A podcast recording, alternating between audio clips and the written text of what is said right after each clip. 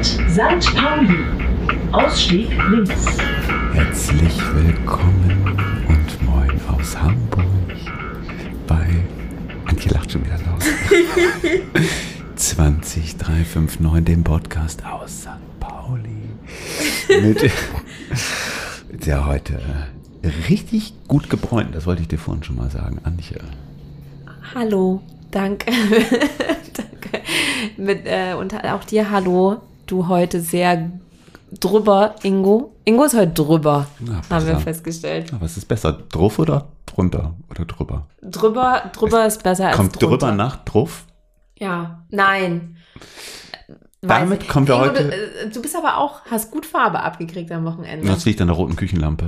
Ah, oder so. Okay. Mhm. Schön, dass ihr reinhört. Ähm, herzlich äh, willkommen zurück aus der Sommerpause. Wir hatten ja eine kreative Schatz.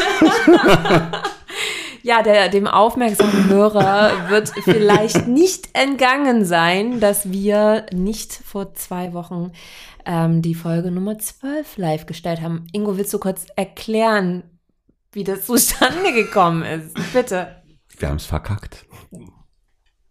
Ja. Ist ja ein Gemeinschaftsprojekt. Nein, wir haben es beide verkackt, das ist korrekt. Ähm, wir haben es verkackt, Leute, sorry. Und wir. Nee, eigentlich nicht, sorry, weil eigentlich haben wir es bewusst so ein bisschen auch verkackt, ehrlich gesagt. Ach so. Weil wir heute einen ganz zauberhaften Gast da haben. Also eigentlich den besten Gast natürlich, den man sich vorstellen kann. Ja. Und den hatten wir auch vor zwei Wochen, kurz vor Beginn unserer ungeplanten Sommerpause schon hier im Und- Studio. Und die Folge war so toll. Wir hatten so viel Spaß. Und weil das so viel Spaß gemacht hat, haben wir gesagt, scheiß drauf, machen wir nochmal. ja. Und so, dass wir nur die erste Folge, die wirklich so, so toll war, die bleibt jetzt einfach für immer in unserem, in unserer Schatzkammer. in unserem Herz. Und ähm, ich freue mich umso mehr, einmal mehr unseren Mhm. heutigen Gast ankündigen zu dürfen. Mein Herz allerliebster, bester, ein paar, Ah, äh, Du hast so gesagt, mein, dann kann ich so jetzt. sag nochmal so ein paar Superlative. Ähm, schönster, witzigster, ähm, gut gelauntester, bester. Bestfrisiertester. Best äh, und bester Podcast-Talker, weil ihr wisst das noch nicht, aber Und es war richtig geil. das war so gut. Just saying. Also, aber leider werdet ihr das nicht hören. mein lieber Ehemann Patrick ist zugeschaltet. ja, Schön, dass du nochmal da bist. sehr gerne. Hallo. Jetzt kommen wir vielleicht auch zum zweiten Stargast heute Abend. Ja. Äh, das ist ja mein äh, zweitliebster Ehemann. Wir haben Rotwein dabei. Ja, und der heißt heute Faustino der Fünfte. Das war ein Abschiedsgeschenk äh, von meinem letzten Team äh, äh, bei, Oh. äh, bei der Agentur, in meinem letzten Job. Und die ähm, kennen mich erschreckenderweise gut und haben mir zwei Flaschen Rotwein zum Abschied geschenkt, unter anderem. Und ähm, die habe ich extra aufgehoben für einen Podcast. das ist ja süß. Ja. Mensch. Faustino der Fünfte. Das Etikett ist ein bisschen oldschool. Hm. So ein, so ein alter, wie nennt man die? So ein, so ein, was ist das? Sag mal, nenn, benenn das mal, was du siehst. Der Comtesse von Aldi. Hallo. Ja, auf jeden Fall, also herzliche genau. Grüße nochmal an, an das Team Nee, ist ganz toll. Blue. Wir Vielen Dank, die Blue, für diesen. äh, ähm, ich, der sieht wirklich sehr, sehr gut aus. ja, muss der sieht edel sagen. aus. Während du äh, versuchst, die Flasche zu entkorken, mit Betonung auf Edel. Versuchen, Doch, diesmal kriege ich es hin. Ähm, ja, freuen wir uns sehr, unseren Gast heute hier zu haben. Und ähm, ich weiß gar nicht, ob ihr wisst, ähm, wenn ihr die Folge mit Wolf gehört habt, dann wisst ihr ja schon so ein bisschen, äh, wie es hier gleich so äh, losgeht. Ähm, denn gleich ähm, löchern wir den lieben Patrick erstmal, wer er eigentlich so ist. Also interessiert mich auch nochmal besonders. Und dann gibt's äh, sieben Fragen, also vielleicht auch acht, je nachdem, weit wir kommen, 20 Minuten. Und dann hat der liebe Patrick hoffentlich ein Thema mitgebracht, bevor es dann in den Fragenhagel geht und wir dann nochmal neue Lieder zu unserer tollen Playlist, die ihr alle bei Spotify abonnieren könnt, hinzufügen. Aber erstmal, also den Wein hast du schon vorgestellt, ich würde sagen, auch genug gesabbelt, erstmal trinken. Cheers. Schön, dass du da bist. Also dreimal anstoßen ist auch äh, ein schönerer Sound, ne? Also so. Ja. Wer bist du denn? Erzähl mal. Mm, Hm, ja, ist gut. Na, ich bin, äh, wie wie ja dann jetzt alle wissen, Patrick, dein Ehemann. Ähm, ich bin noch 36 Jahre alt Und äh, ich bin Sozialpädagoge und Beamter und arbeite für das Jugendamt hier in Hamburg. Und wie lange lebst du schon in Hamburg? Seit fast 16 Jahren. Und bist du schon länger auf St. Pauli? Nee, ihr seid zusammen dann äh, auf St. Pauli Ja. gezogen. Ja, ne? Ingo sagt ja Ja, gerne, dass ich vorher auf der dunklen Seite von Hamburg gewohnt habe. Ich habe mich vorher. Oh, rechts von der Alster Ja, oder was? ja. Voll das dunkle Hamburg. Da habe ich ihn Und ich rausgeholt. das, Ja, er hat mich rausgeholt aus meiner äh, schönen Wohnung an der Hammerkirche. ah, okay. In der Dönerstraße. Aber dann Das ist bist wirklich du, so. Dönerstraße Ja, hieß die? Mit H. Döner mit H. Ah, okay. Dann bist du ja schon länger in Hamburg als wir beide. Und wir haben ja auch letztens Das das festgestellt, richtig. dass wir zwei, Patrick, uns auch schon länger kennen, Ja, als äh, du Ingo und ich Ingo kennen. Also Richtig. wir, Ja. durch, durch äh, uns, haben wir dich ja kennengelernt. Also ich habe dich durch Patrick kennengelernt. Aber auf jeden Fall, uns verbindet jetzt mittlerweile doch schon eine lange Geschichte. ja, na, ich habe dich kennengelernt, als du bei Claudia angefangen hast. Genau, als ich Stammgast im Kitty Wu war. Richtig. Das Auf der langen. Reihe. Auf Eine kleine schmutzige Gay-Bar früher. Früher. Heute Touristen Craft Beer Shop. Ja. Schmutzig war das. Am Anfang warst du die, als ich weiß, richtig kennengelernt habe ich dich, als du äh, da vorne für Claudia mal den einen oder anderen Glühwein in der Glühweinbude vorm Kitty verkauft hast. Habe ich da Glühwein verkauft? Ja, ich meine ja. Ein Verkaufsweise. Ich habe ich hab Und ab dann- und zu beim Straßenfest mit äh, aus. Aber hast du nicht auch in der Bude Glühwein verkauft, als es noch nicht den, den, den Winterplan vorne gab und so gab es ja die Bude vorm Kitty. Und dann hast du die Gläser im Kitty gespült, während ich gearbeitet habe. kann ich mich nicht Ja. dran entsinnen. Echt nicht? Ich glaube, das war ich. Ist ja auch egal, aber auf jeden Fall ähm, haben wir viele lustige Abende im Kitty Wu miteinander verbracht. Das auf jeden Das waren Fall, noch ja. gute Zeiten. Also jetzt haben wir auch gute Zeiten, aber gute Zeiten damals. okay. Gut, äh, das, äh, unsere Erinnerungen, da können, können jetzt viele leider nicht mitschwelgen. Deswegen würde ich sagen, Die ersten 20 Minuten Oh. starten jetzt und du stellst auch gleich die Ich- erste Frage, alles oder? klar, Und ja. piep. mich würde interessieren, was war dein Berufswunsch als Kind? Also als du noch klein warst, hat ja jeder so ein Mm, Mein erster Berufswunsch war ähm, Gartenlandschaftsbauer. Ach was. Ja, ich schon mochte. so als kleiner Bub, wenn man Ja, noch das gar nicht war so richtig weiß, was das Ja, das war mein erster Berufswunsch, an den ich mich erinnere, sozusagen. Ja, Gartenlandschaftsbau, weil ich so gerne im Garten unterwegs war, mit Blumen und Gedöns und so gemacht habe. Und da war meine Vorstellung, dass es schön ist, wenn ich irgendwie Gärten bastel und anlege Oh, und wie schön. mir ausdenke und so. Ja. schön. Und gab es danach noch so einen, so, ja, Tierarzt. ja, das wollte ich auch. Ich glaube, das wollen viele. Nee. Du nicht? Tierarzt? Zu sozial für dich? Für mich voll. Schlachter. Oh Gott. Nein, Gottes Willen, das könnte ich nicht. Ich bin auch ein Mensch mit Gefühl. Sagt der, der kein Fleisch isst.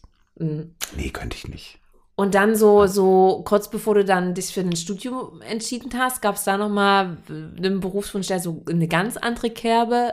Naja, gut, ich bin ja, ich bin ja erst äh, Bankkaufmann geworden und habe eine Ausbildung zum Bankkaufmann gemacht. Mhm. Äh, mit 16 begonnen. Und äh, Du hast die auch abgeschlossen, die ja. Ausbildung, ne? Ja, ja. Die hab Drei ich Jahre. Ja, Bankkaufmann. nee, zweieinhalb. Ich Zweieinhalb. konnte verkürzen auf zweieinhalb.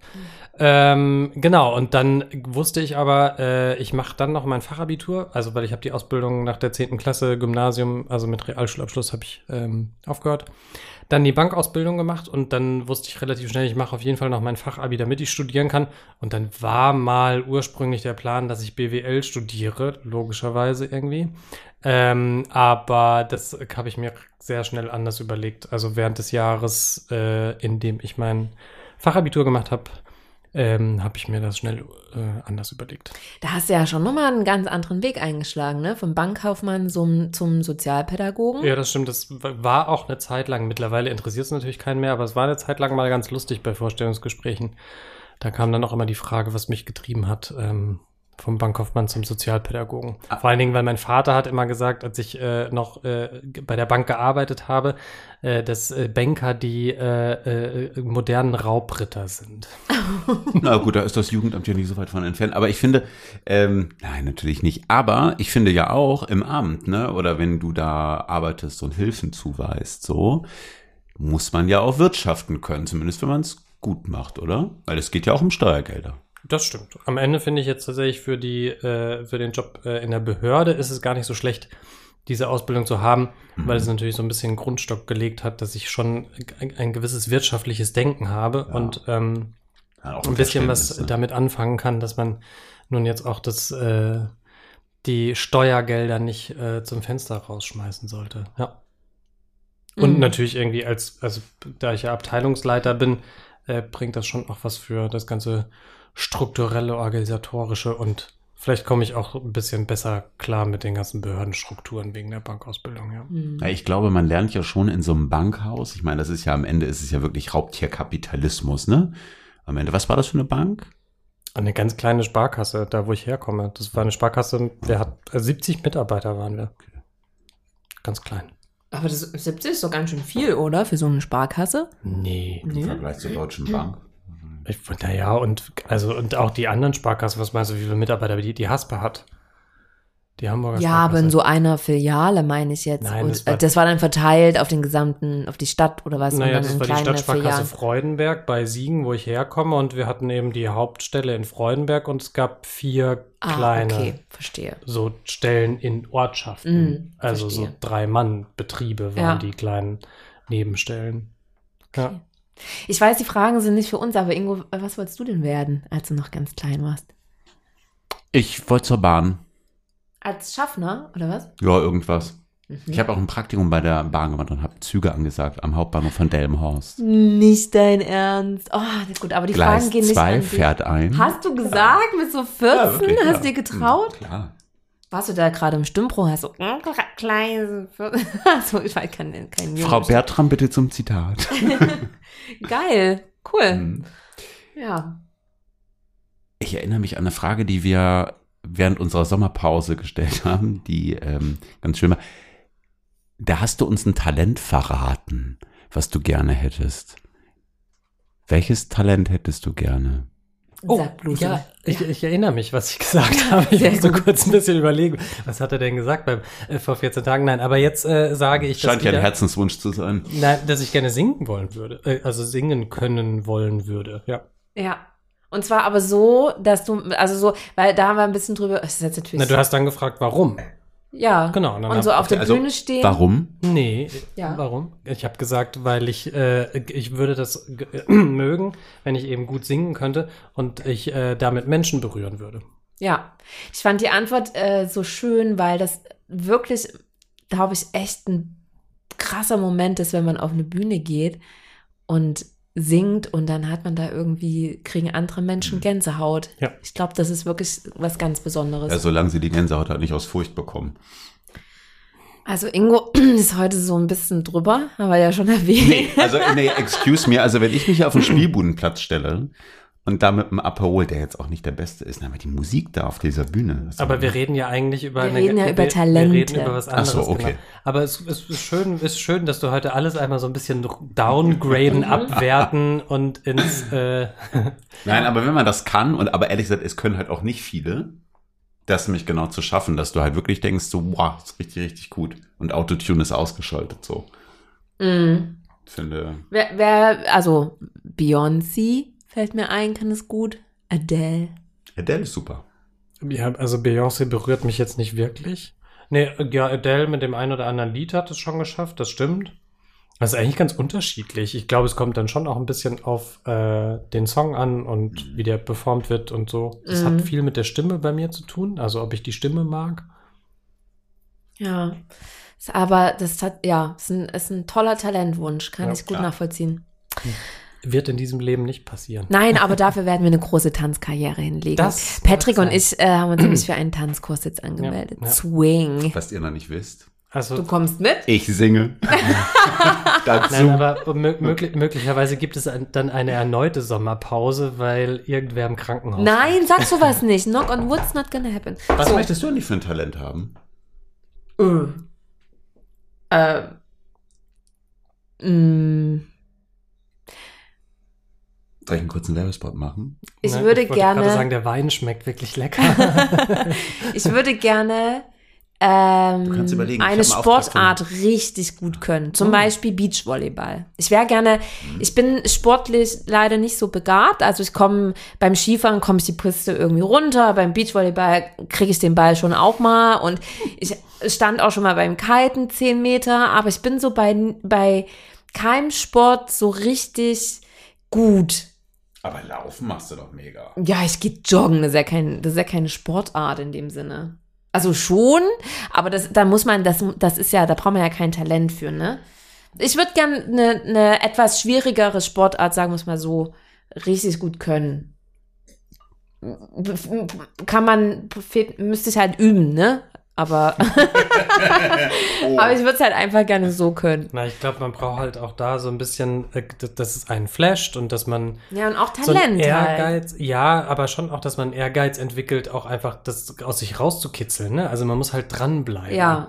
Das ist so bei Sport habe ich auch einfach das Problem, dass ich zu früh aufgebe. Ja. Weil nämlich der Punkt, der Knackpunkt, über den man drüber muss, Ja. Ja, um eben irgendwie dann gut oder richtig gut zu werden, den halte ich nicht aus. Weil Ja. die, diesen Knackpunkt, da höre ich dann einfach auf. ja vielleicht, vielleicht ist dann die richtige Antwort, dass ich gerne ehrgeiziger wäre als Talent. Ist das ein Talent? Naja, weiß Damit ich sind wir aber ja bei der ähm, vielfach bekannten Frage, wenn du einen Wunsch frei hättest, vielleicht mal abgesehen vom Weltfrieden und dem Ehrgeiz, was wäre das?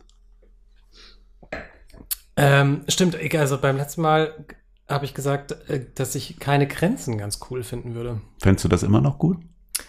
Ja, auf jeden Fall.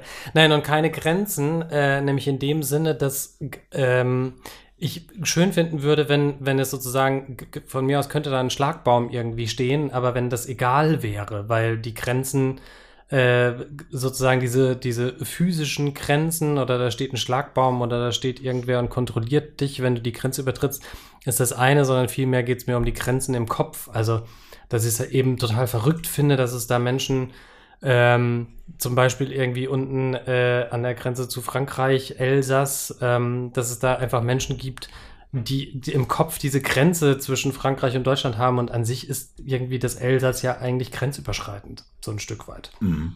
So, oder war es zumindest mal. Und irgendwie finde ich das absurd, dass es eben in diesen Grenzgebieten Leute gibt, die, ähm, wo es eigentlich egal wäre, auf welcher Seite der Grenze sie leben würden.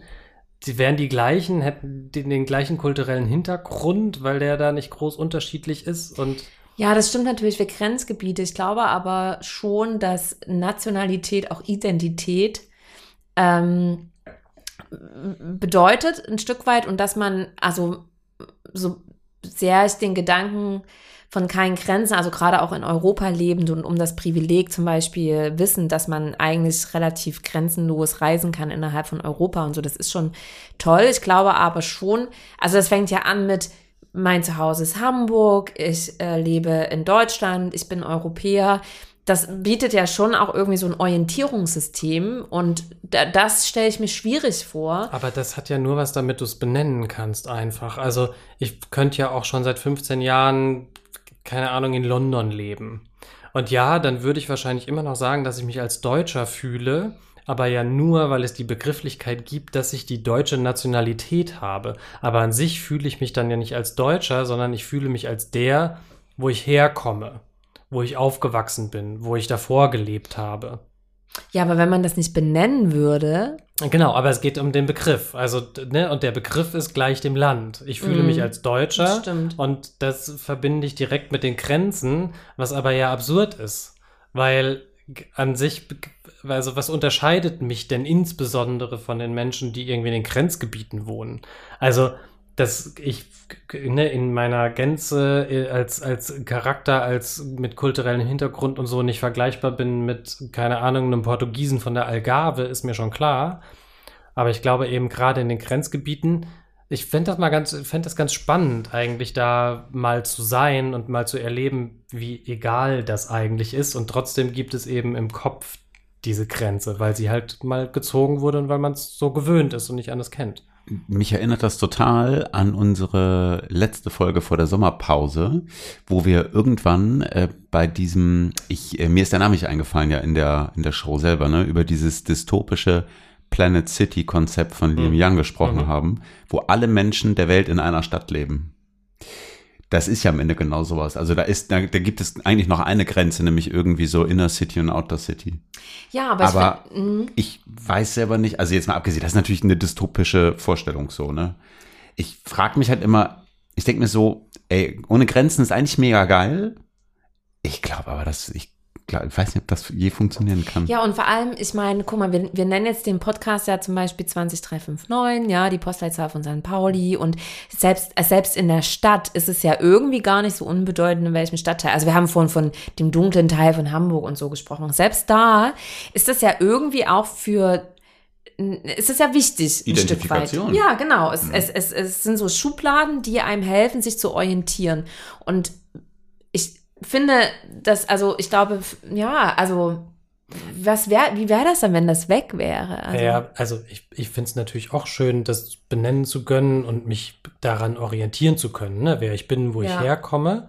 Aber man sucht sich natürlich einfach nur das Positive dabei raus. Also das, was gut ist, was man gut findet, womit man sich gut fühlt, das ne, mag man dann am Benennen.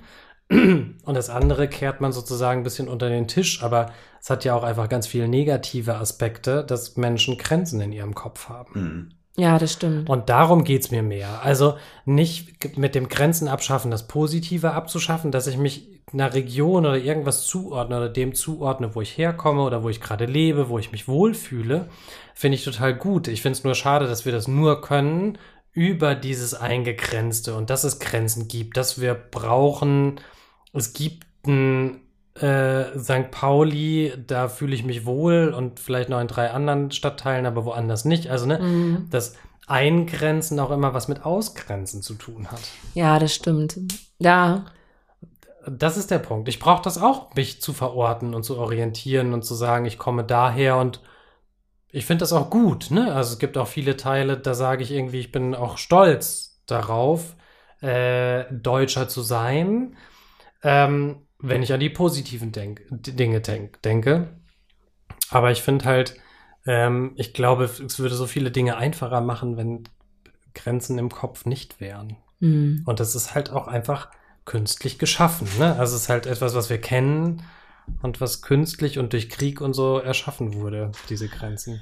Ah, Das Thema ist spannend. Das wäre fast ein eigenständiges Thema. Wir wollen aber noch ein bisschen mehr über dich erfahren. Deswegen würde ich mal zur nächsten Frage übergehen. Ähm, was sind so drei Punkte auf deiner ganz persönlichen Bucketlist? Ähm, oh, das ist jetzt, äh, das ist, äh, das ist äh, gemein, weil damit verrate ich ja dann irgendwie auch was. Aber also, das Ingo muss jetzt weghören. Halt mal kurz die Ohren zu. Ja, weil tatsächlich äh, steht auf meiner Bucketlist, auch wenn ich total Schiss davor habe, dass ich unbedingt mal mit dem Fallschirm springen möchte. Und warum darf Ingo das nicht hören? Nein, weil das niemand wissen darf, weil ich so. keinen Bock habe, dass mir das irgendjemand schenkt oder so. Also, okay, Leute, das ist keine Aufforderung. Nein, das muss man selber bestimmen. Nein, das darf mir niemand schenken, Ja. weil das, das muss ich auf jeden Fall selbst Ja. entscheiden. Aber das steht tatsächlich auf meiner Bucketlist. Mhm. Dann äh, steht auf meiner Bucketlist, dass ich, ähm, da wird Ingo jetzt auch loskrähen, aber ich möchte unbedingt mal in San Francisco gewesen sein. Ähm, und das dritte auf meiner Bucketlist, weiß ich nicht. Fällt mir jetzt nichts ein. Nee, Okay. zwei, die zwei Dinge Okay, sind mir Cool. eingefallen. Das muss dann reichen. also gut. Und äh, auch eine Frage, die ich sehr mag, wenn du deinem 20 Jahre jüngeren Ich etwas raten könntest, was wäre das? Meinem 20-jährigen Ich würde ich raten, ähm, weil ich das aus meiner Sicht irgendwie viel zu spät gemacht habe oder erst in meinen Mit-End-20ern, ähm, mich mit meiner Familie und meiner Sozialisation auseinandersetzen. Denn äh, das hat mega viel für mich gebracht, äh, mich, mich und wie ich handle und wie ich bestimmte Dinge sehe und keine Ahnung, wie ich mit anderen umgehe. Ähm, äh, zu verstehen, dass mich einfach meine Sozialisation und meine Familie und wie ich aufgewachsen bin in einem sehr dörflichen Umfeld doch sehr geprägt hat, äh, mit positiven wie aber auch negativen Aspekten. Und ähm, die positiven kennt man natürlich und findet die gut, aber die negativen muss man entweder akzeptieren lernen oder halt irgendwas mitmachen, dass die nicht mehr da sind. ähm, genau, aber es ist äh, einfach äh, mega hilfreich, um ähm, irgendwie, also ich glaube, dass ich dadurch ein bisschen äh, stabiler und äh, bewusster geworden bin, ähm, mich damit zu beschäftigen, wie sehr mich meine Familie bedingt. Ja, letzten Endes ist, geht das ja jedem so, ne? Wir sind ja alle von unserer Familie und unserem Umfeld natürlich geprägt und ähm, das sind, glaube ich, auch Themen, das hatten, ich will jetzt nicht immer sagen, beim letzten Mal schon gesagt, aber das fand ich auch einen ganz interessanten Aspekt, ähm, wenn man das alles schon in seinen Zwanzigern ne, so krass aufarbeiten würde und so genau wüsste, dann wäre man ja mit 30 irgendwie schon so fertig. Also äh, fertig im Sinne von nicht äh, fertig äh, äh, äh, zerstört, sondern so als Mensch so fertig geformt. Ne? Ich, äh, ich glaube ja, also ich kann den Wunsch verstehen zu sagen, sich da früher damit auseinandersetzen, weil ich glaube, man erspart sich damit dann auch viel Gesuche, aber irgendwie prägt das ja auch so die 20er, ne? sich da so selbst zu finden und irgendwann dann auch auf die Erkenntnis zu kommen mit 30 plus, ähm, woher das alles kommt und so. Bestimmt, ja. Das ist natürlich jetzt auch, es ist ja eine Rückschau. Die Frage ist eine Rückschau und dann kann ich die ja natürlich nur aus der Rückschau Ja. äh, beantworten. Und ich weiß halt jetzt, dass mir das irgendwie vieles erspart hätte. Ähm, insbesondere viel anstrengende Zeit und viel Zeit, äh, in der ich irgendwie nicht wusste, warum ich jetzt irgendwie so handel oder so bin oder mit irgendwas so nicht umgehen kann. Ja. Ähm, und jetzt ist meine Idee, dass ich zu, zumindest da auch schon irgendwie ein bisschen entspannter hätte sein können mit Mm. mir und meiner Umwelt. Ja. So. Und deswegen sage ich das. Du hast natürlich recht, dass vielleicht einfach mit 20 auch noch nicht der Zeitpunkt ist, sich mit solchen Dingen auseinanderzusetzen. Meinte ich nur ganz wertfrei. Ne? Wir Nee, haben nee. gefragt, was Ja. würdest du raten? Und Ja. das ist natürlich ein guter Ratschlag, aber ähm, ja, ist natürlich, wenn man das mit 20 schon alles so gut weiß, dann wow, was für ein 20 Jahre. Dann würde man nicht nur straff und in der Blüte seines Lebens stehen, sondern wäre auch schon geistig so weit, dass man eigentlich Das Den perfekten Zeitpunkt gibt's aber nie, außer den perfekten Übergang ins nächste Thema. unser kleiner Zeit. Sagt die Projektleiterin von uns. Ja, Aber- gut, schade, Fragerunde schon vorbei, aber vielen Dank. Ähm, Dafür wird's jetzt eigentlich viel spannender. Also für uns. aber it's time for wine. Äh, Oh. time for wine. Yes, it's one o'clock. Wine o'clock. Geht los. Und ich bin sehr, sehr, sehr gespannt, was du uns heute für ein Thema Man muss vielleicht einmal hast. ganz kurz sagen, weil wir immer so sagen, beim letzten Mal, beim letzten Mal. Das muss ich jetzt einmal kurz erklären für unsere Hörerinnen und Hörer. Ähm, verkackt haben wir es deswegen, weil die Tonaufnahmen beim letzten Mal, das muss man vielleicht einmal dazu sagen, so schlecht war, dass wir das nicht getraut haben, uns live zu stellen. Deswegen ähm, lasst euch nicht verunsichern Das immer. war unsere Sommerpause. oh ja, mal, okay. Ich denke, du machst Marketing. Ja. okay, ich mach Das überlege ich mir auch nochmal mit Nein, dir. es ist schon, ist schon richtig. Ihr habt den Ton verkackt und deswegen darf ich noch Also Ingo hat den Ton verkackt. hier sitzen mit euch. Naja, wenigstens kümmert sich einer hier um was und die 20 Minuten laufen. Den Wein mitgebracht. So, was ist dein Thema? Gut, also es war natürlich unglaublich schwierig, weil ich natürlich mein bestes Thema ähm, dann leider bei der verkackten Show ähm, eingebracht habe. Und das hat die Show nicht verkackt, weil es war ein großartiges Thema natürlich. Aber ich habe mir ein neues überlegt. mm, Und ich würde jetzt äh, heute total gerne mit euch über Pink bzw. Pride-Washing sprechen. Oh, da saß ich Donnerstag noch auf dem Panel zu. Genau, ich finde das nämlich, das finde ich natürlich total spannend, weil ich natürlich zum einen weiß, dass mein Ehemann sich damit durchaus ein wenig beschäftigt. vor Und Stress jetzt, gestoßen. jetzt hat er sich gestoßen. am, An am, der Spüle. am Musikknochen. Ähm, genau, und äh, ich würde aber gerne mit euch darüber sprechen, weil irgendwie ist es natürlich auch gerade total ähm, äh, aktuell mit äh, ne, irgendwie vergangenem Pride Month und hier in Hamburg sind ja jetzt irgendwie zwei Wochen Pride Week und ähm, ich beschäftige mich auch immer mal wieder mit dem Thema, weil äh, wenn man eben so als äh, schwuler Mann in den Social Media ist, wird man quasi ja auch mit äh, Pride und Pinkwashing beschmissen. Kommt auf den Seiten an, an, auf die man folgt, so. Naja, gut, aber also sobald Erklär Insta- mal kurz, was Pinkwashing ist. Ähm, genau, also Pinkwashing ist, glaube ich, der offizielle Begriff. Ich habe es irgendwann mal Pridewashing genannt und es gibt aber auch, habe ich jetzt schon öfter gehört, Pridewashing, finde ich, passt auch dazu.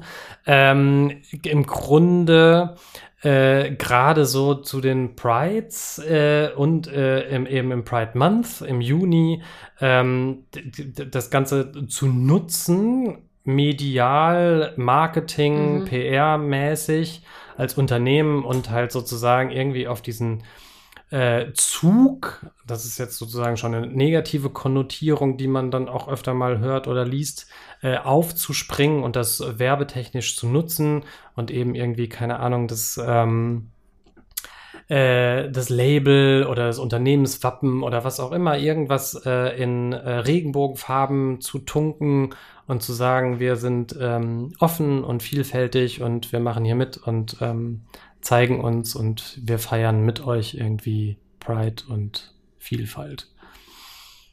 Genau, und halt sozusagen auch natürlich irgendwie äh, zu gucken, wo kann man äh, die Kaufkraft äh, der äh, homosexuellen Community nutzen, äh, um Geld zu machen. Und der Aufreger ist dann, dass das quasi in, im Pride Month zum beispielsweise genutzt wird, aber dann letzten Endes im Unternehmen gar nicht gelebt wird. Und Ja. das ist wirklich einfach nur wie so ein Marketing. Genau, das, also das, Gag das, ist das, quasi. ist Ja, die wie Greenwashing früher. Ja, okay. Also die Kritik, die ich verstanden habe, ist eben genau, wir labeln hier mit, um irgendwie was vorzugeben, weil es irgendwie gerade in ist, so, Ja. ne? um es irgendwie ganz abwertend zu sagen und so. Und wir machen, wir schwimmen auf dieser Welle mit, weil machen ja eh alle gerade und äh, mal eben irgendwie auf der Homepage eine Regenbogenflagge einbauen, ist jetzt auch kein großes Ding. Äh, und sozusagen vorzugeben, wir sind hier irgendwie mit dabei und vielfältig und ähm, unterstützen das. Aber am Ende sind es viele Unternehmen, die nicht konsequent dabei sind. Also als Beispiel in diesem Jahr äh, sind dann irgendwie eine, einige Unternehmen ziemlich krass äh, angegriffen worden, wie zum Beispiel BMW Mhm. äh, die sozusagen in, in, in die Mitte des BMWs, Ze- äh, BMW-Zeichens dann eben eine Pride-Flagge eingebaut haben äh, auf ihren Homepages, aber die haben dann eben auch in den Ländern unterschiedliche Homepages, logischerweise.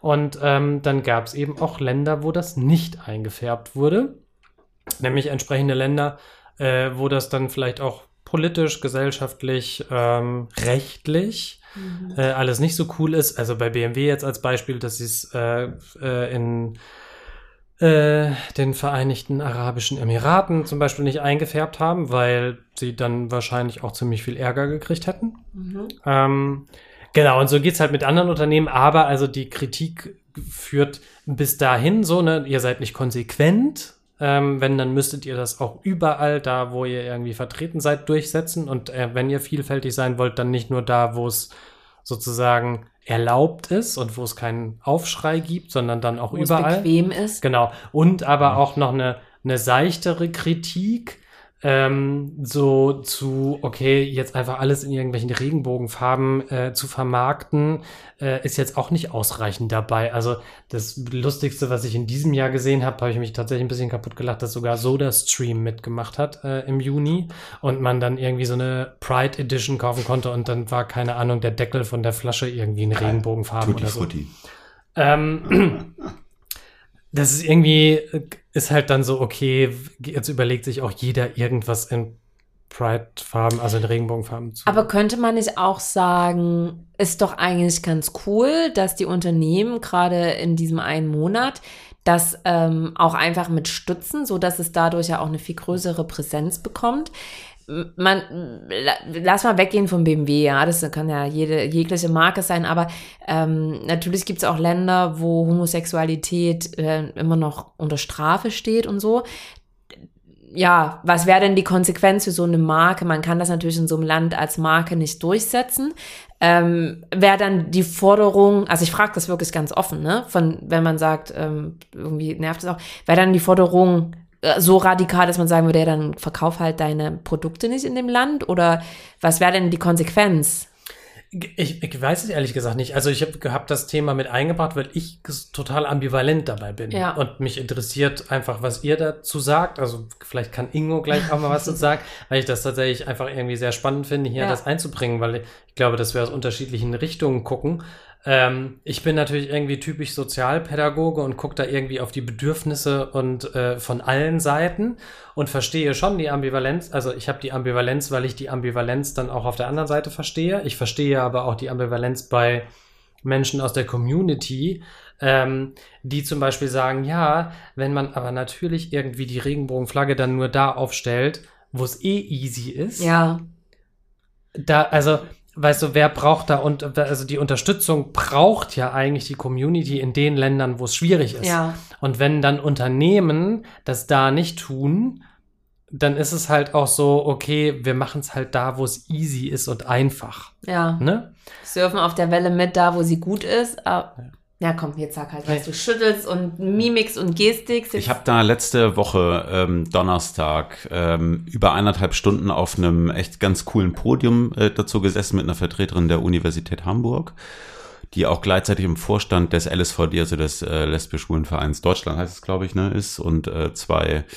Moderatorinnen. Ähm, also ich habe da tatsächlich eine extrem ambivalente Meinung. Ich ähm, finde es eigentlich erstmal so wie du, meine liebe Co-Moderatorin, dass es nämlich erstmal ein politisches. Zeichen ist und bleibt.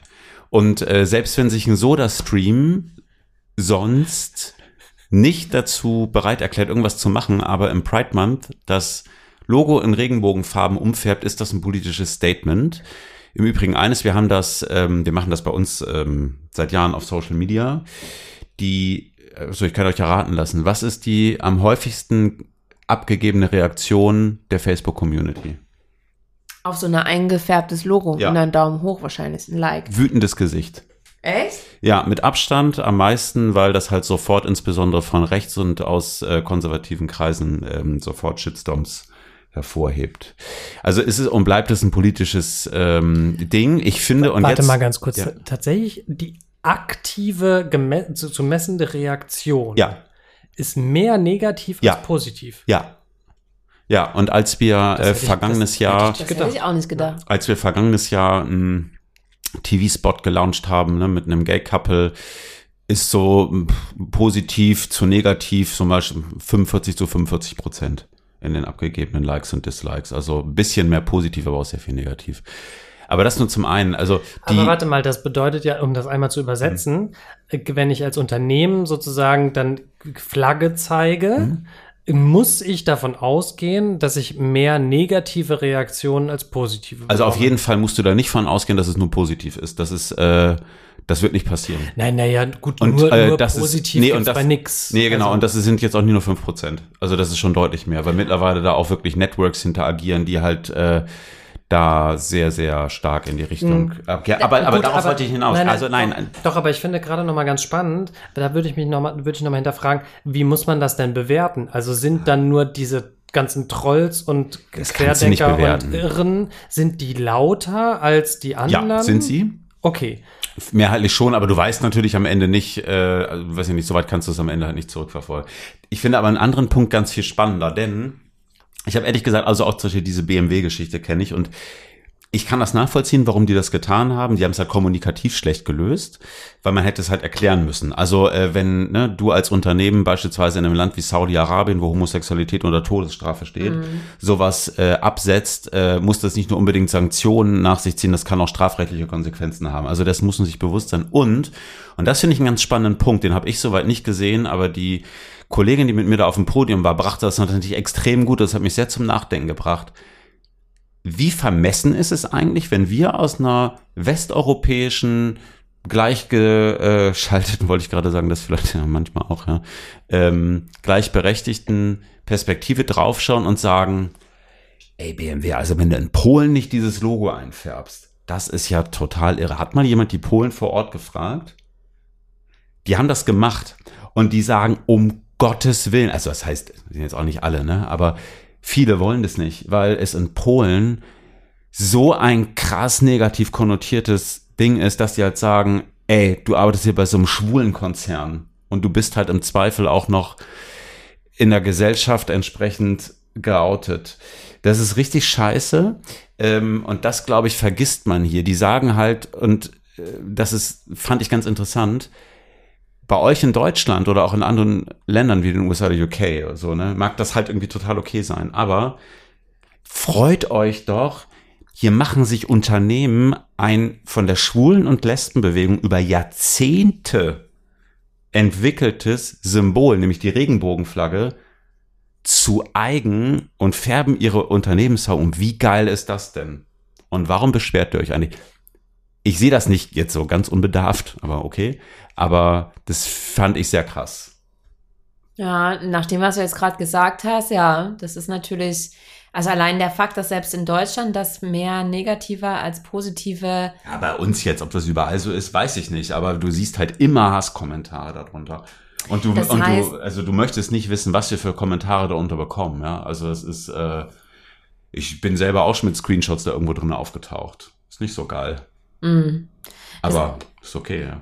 Das heißt, man kann gar nicht eigentlich so von so einem Washing sprechen im Sinne von, ja, die nehmen jetzt hier den Monat noch vielleicht ein paar kaufkräftige Ja. mehr mit, sondern eigentlich ähm, heißt es wirklich Flagge zeigen und vielleicht dadurch auch auf ein paar Kunden verzichten. Ja, im Zweifel heißt es das. Also ich finde schon, ähm, dass ich nachvollziehen kann, dass wenn sich ähm, LGBT darüber beschweren, wenn halt irgendwie die Flagge nach außen äh, äh, ge gehangen wird, aber sonst halt nichts dahinter passiert. Also ich finde, es braucht halt schon Struktur dahinter. So, aber auch das muss man halt äh, sagen, irgendwie kein Unternehmen wird ja von heute auf morgen 1000 Prozent divers und macht irgendwie, keine Ahnung, heute entscheiden wir, wir machen das und morgen haben wir genderneutrale WCs, äh, werben mit 10% Gays in den Spots und sind irgendwie super open. Das entwickelt sich, ne? Und da kann am Ende auch genau so ein für manche ganz, ganz kleiner Schritt wie das Umfärben eines Logos, kann da irre viel, ehrlich gesagt, auch interne Diskussionen irgendwie abdecken. Also das ist halt Ja, schon. gut. Also jetzt krass. sind, jetzt sind wir ja gerade irgendwie ein bisschen bei Schwarz und Weiß. Das ist mir ein bisschen zu doll. Ich finde, man kann unterscheiden zwischen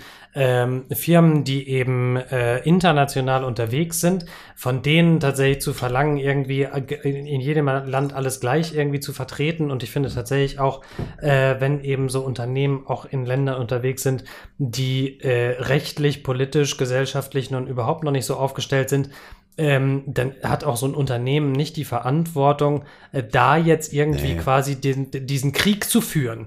Ähm, Nee.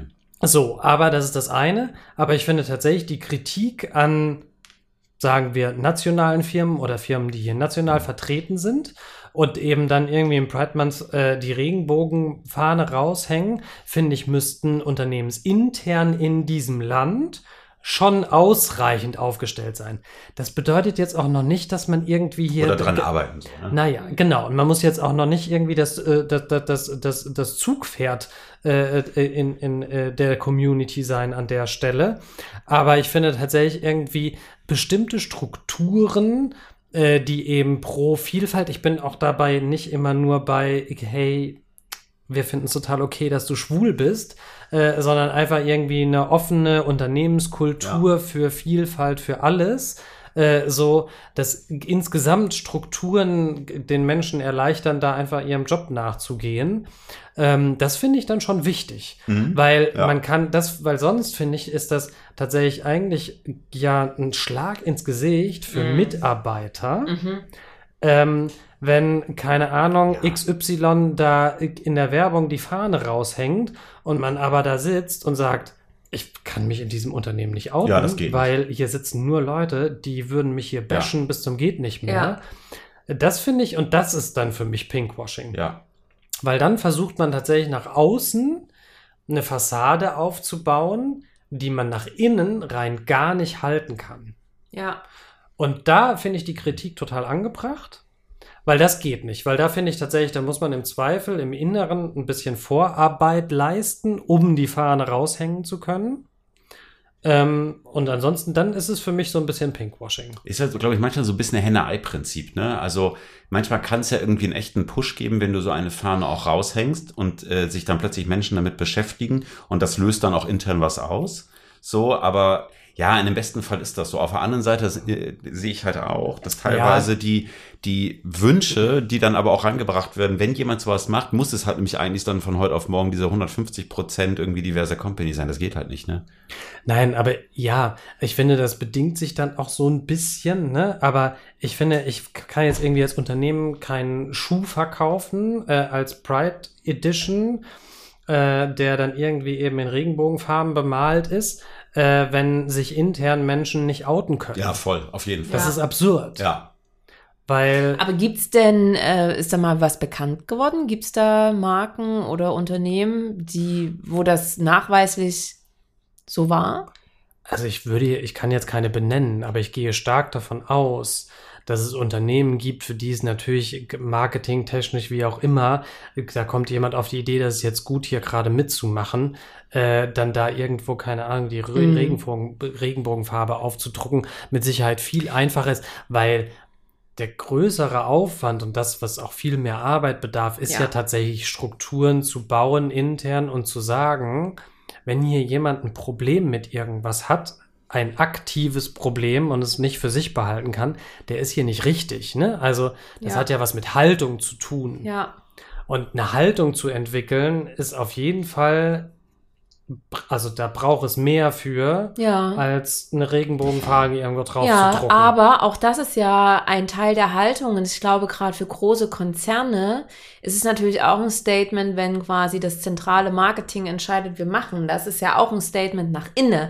Natürlich muss es dann auch in letzter Konsequenz eine Kultur sein, die auch einen Mitarbeiter ermutigt, beispielsweise bei Mobbing zur HR zu gehen und zu sagen, ich werde hier gemobbt, weil ich mich geoutet habe. Und dann muss, muss es halt auch Konsequenzen geben. Aber es ist zumindest, weil die können ja nicht, äh, nehmen wir mal dein Sparkassenbeispiel, ne? Du hast gesagt, da war so eine Zentrale und dann hast du noch so drei kleine Filialen im Ja. Dorf. Das kann natürlich der, der Sparkassenvorstand in Frankfurt oder wo die sitzen, gar nicht steuern, ne? Aber der kann halt da ja auch ein Statement setzen und sagen, wir sind da irgendwie, wir supporten die Pride. Wollte ich gerade sagen, das muss ja aus innen, äh, von- muss ja von innen herauskommen. Genau. Also da muss es ja ein Angebot geben, also damit sich jemand traut, im Zweifel zu sagen, hier, ich bin hier irgendwie angegangen worden Ja. oder ich habe eine schlechte Erfahrung gemacht oder mir geht's hier gerade nicht so gut. Dafür muss es ja ein Angebot geben, weil sonst macht das keiner. Ja, Also das ist ja eben dieses, man muss ja sozusagen aktiv das aus, äh, aus, aus ein Stück weit so aus, aus, aus einer Vertiefung Mhm. holen, ne? irgendwie aus dem Abseits, weil irgendwie zu sagen, so ja, wenn du was willst, was brauchst, dann komm halt, ja, funktioniert halt da nicht so Ja. einfach, ja, sondern es muss ein aktives Angebot geben ja, und nicht so zu sagen, ach Mensch, ja, hättest du mal was gesagt. ja, Es Nee. darf halt nicht bei einer Flagge bleiben Genau. auf Dauer. Ich finde, wenn es halt irgendwie ähm, so beginnt, ist es für mich okay, ehrlich gesagt, weil auch das kann halt was bewirken. Ähm, und ich kenne teilweise namhafte Unternehmen, auch große, ne? also hier in Deutschland so, bei denen war genau das der Auslöser und das hat irgendwie viel gebracht, so, ne? Oh. Ähm, ich glaube, wenn es halt nach zehn Jahren immer noch so wäre, ähm, was aber vermutlich nicht sein wird, dann ist es tatsächlich Pinkwashing. Oder wenn du halt wirklich so, so krass eigentlich gegen irgendwie deine eigentlichen Unternehmenswerte was anderes nach außen verkaufst in vielerlei Hinsicht, so dass halt, wenn sich da irgendwie Gay-Peeps bewerben, nach drei Monaten schreiend weglaufen, weil sie halt denken, da hat mir aber auch jemand irgendwie das äh, Rosa vom Himmel runter versprochen und das nicht mal im Ansatz eingehalten. Das ist scheiße. Ja. Ich glaube aber auch, das fällt sofort auf dich zurück. Also ich glaube, am Ende ist halt das Wichtige wirklich auch so, wie, wie, wie ist diese Kultur auch vielleicht nach ein paar Jahren, wie verändert die sich? Und wenn es halt irgendwie, aber Es ist aber, wenn es die Kultur noch nicht gibt, finde ich es trotzdem einen guten Aufhänger. Und nichtsdestotrotz, auch wenn es Washing ist, in diesem, in der, per Definition, ne, ist es ja trotzdem, erhöht die Sichtbarkeit, erhöht die Präsenz. Und ähm, ich glaube, wenn das die Unternehmen nicht machen würden, gerade jetzt auch zu Zeiten von Covid, würde an ganz, ganz vielen Leuten übrigens auch vorbeigehen, dass gerade Pride Month ist. Ne? Also die tragen schon noch gerade wirklich zur Sichtbarkeit bei. Also Ja, da hast du recht. Auf jeden Fall. In letzten, in, Im letzten Jahr und in diesem Jahr haben die dafür gesorgt, dass das zumindest insbesondere auch medial und in Ja. Social Media und sowas äh, auftritt, weil ja einfach die Prides viel weniger stattfinden. Ja. Das ist richtig, ja. Kommen wir zu meiner Lieblingskategorie in unseren Gäste-Podcasts, der Fragenhagel. Du, mein lieber Ehemann, das ist jetzt ein bisschen wie auf der Hochzeit. Soll ich äh, die Also- Zeit stoppen und du holst die Fragen? Darf, ich- darf ich noch mal ein bisschen Wein haben? Oh, ja, Gott, natürlich. Bin vorhin nicht so gut rübergekommen und wollte nicht aufs Aufnahmegerät kleckern. Wir Oh je. machen jetzt gleich 60 Sekunden lang äh, einen Hagel an Fragen, äh, werden dich mal vor eine Auswahl stellen und du musst dann sehr spontan Soll antworten. ich die Uhr machen? Moment. Da wäre ich dir sehr verbunden. Uhr. Und, Und top, los. die Wette gilt. Barfuß oder Lackschuh? Barfuß. Alles oder nix? Alles. Brot oder Stulle? Brot. Ist doch das, äh, Ketchup oder Mayo? Mayo. Mathe oder Deutsch? Mathe. Berge oder Meer?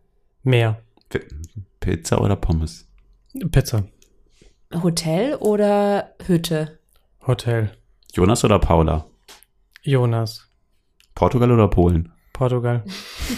Pink oder grün? Grün. Netflix oder RTL? Netflix. Mallorca oder Ibiza? Ibiza. Argentinien oder Chile? Argentinien. Sri Lanka oder Indien? Sri Lanka. Lamm oder Geflügel?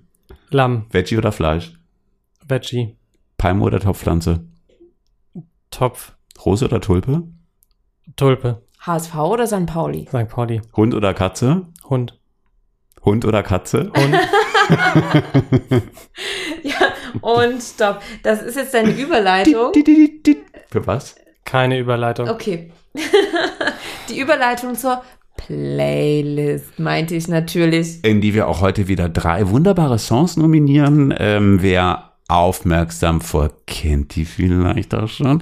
Wenn nicht, hört gerne mal rein. Unser Gast darf freilich den ersten Musikwunsch Moment. tätigen. Er hat da ja, Moment, ich gucke. Achso, du willst anfangen? Nee, du weißt gerade nicht welchen, ne? Doch, ich soll's weiß noch so. welchen, aber ich habe mein Handy nicht. Aber, Ach, das hab ich doch. aber da. könnte, könnte den jemand kurz anspielen, weil er ist ja schon in der Ja, Playlist. Bill Withers. Lovely Day. Und äh, den Song habe ich mir quasi schon vor Wochen überlegt, falls mich die beiden mal irgendwann einladen als Gast, dass der in die Das ist Playlist so kommt. schöner Song. Der ist großartig. Morgens hören, morgens auf dem Weg zur Arbeit und der Tag wird gut. Ah, guter Song. Danach passt deiner ganz gut. Aber wir haben auch bald so eine fette GEMA-Klage am Hals. Ja, mach, mach aus. Genau, passend, äh, eigentlich noch viel passender dieses Mal äh, zum Thema als letztes Mal zum Thema ist, ähm, aber dennoch der Song, den ich dir widme, auch weil, hast du da gerade Madonna angespielt? Nein. Achso, ich dachte gerade. Ich nominiere heute Over the Rainbow von Judy Garland. Für dich gewidmet. Ist das nicht schön? Passt auch so ein bisschen zum Thema. Regenbogen, Pride. Ja, Ja. das super, sagen, oder? Und um das auch noch weiter mit zu supporten, folgt dann, weil das war jetzt zwei ruhigere Versionen und damit ihr dann trotzdem noch ein bisschen fitter in den Jetzt Start kommt, Techno. ähm, äh, füge ich hinzu von äh, Rudimental, Ru Rudimental. Marco. Ähm, Feel the Love passt ja auch irgendwie zum, ist dann ein bisschen doller. War das jetzt eine Handystörung? Ach nee, das muss doch. nee. Oh, das ist ein bisschen laut, sorry. Ja, das ist dann nochmal so ein bisschen zum Abgehen, kurz bevor man das Haus verlässt. Oder an den Schreibtisch geht. Oder zum CSD. Sind auch alle wieder wach? Ist ja aber gar nicht CSD. Die- Doch, Rap-Demo. Aber nur Samstag. Radio, aber keine Nein, Parade oder so, ne? Samstag in der Woche erst. Mhm. Ab- But no parade. No. Oh. Schön war es mit dir, mein lieber Ja, Ehemann. vielen Dank. Danke. Zum zweiten Mal. Das Ja. hat Spaß gemacht. hat mir sehr viel Spaß gemacht. Und ihr Lieben, wir hören uns dann wieder in zwei Wochen. Hopefully. Bis Wir dahin. checken mal die Soundfiles. ja. Ciao, würde ich sagen. Habt eine gute Zeit. Und schönen Sommer. Happy Pride. Ciao. Tschüss.